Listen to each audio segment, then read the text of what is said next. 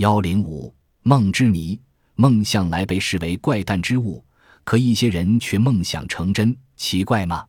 伦敦汤马斯医院心理学家沃斯利练就一种令人羡慕的本领，能控制梦的内容，在梦里创出魔术般的奇迹。一捻手指，啪的一声，像打火机那样冒出火来，腾身空中，自由自在的飞翔，把刀穿过腕子，毫无损伤。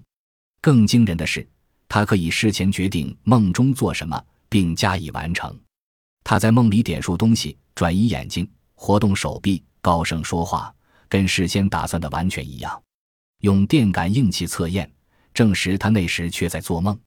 沃斯利做的是所谓清醒的梦，就是说做梦者知道自己在做梦，因此可控制梦境。许多人都有过这种经历，只是心理学家和哲学家总斥之为幻想或谬误。沃斯利曾在梦中向观察者发出简单的信息，受到轻微的电击后，做出预定的反应。迅速眨眼五次，他在梦中做这些动作，而且心知自己在做梦。在睡眠中对外来刺激做出这种反应，似乎证明清醒的梦确实存在。控制梦境有许多用途。美国加州斯坦福大学研究梦境的拉伯奇博士练就不从噩梦中惊醒的本事。他不从梦中醒来，却醒在梦中。因此，能面对噩梦里的恐惧和焦虑加以解决，不再逃避，免得这些感觉又在以后的梦中出现。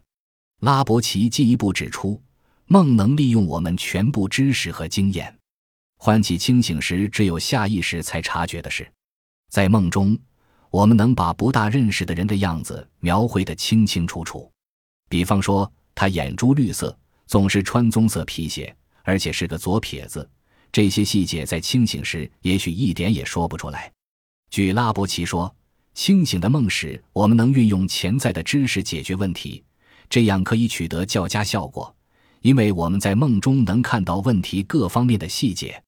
许多科学奇迹亦有赖于梦。俄国化学家门德列夫梦见元素周期表时，曾运用潜在知识来解决疑难。不少其他科学家和发明家。也曾通过做梦获得重大发现。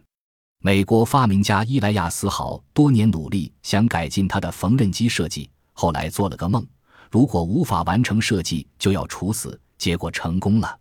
体育的问题也可及做梦解决。高尔夫球大师尼克劳斯的比赛成绩一度欠佳，后来梦见一种不同的握杆方式，就试用这种新法握杆打球，成绩竟有长足进步。启示性的梦通常是无法预测的。做清醒梦的人需找出可帮助解决问题的线索。有些研究人员说，常做清醒梦的人需要解决问题时，能发动这种创造过程，有意识地使其加速完成。利用清醒的梦治病，也许是最令人感兴趣的。心理学家发现，许多患了身心障碍的人，经常梦见自己的身体受到伤害。这些梦很可能是最先诱发病症的原因。研究梦的人相信，可以把情况倒转过来，刻意梦见自己健康良好，从而促使身体复原。至于为何会出现这些情况，现在还是未知之谜。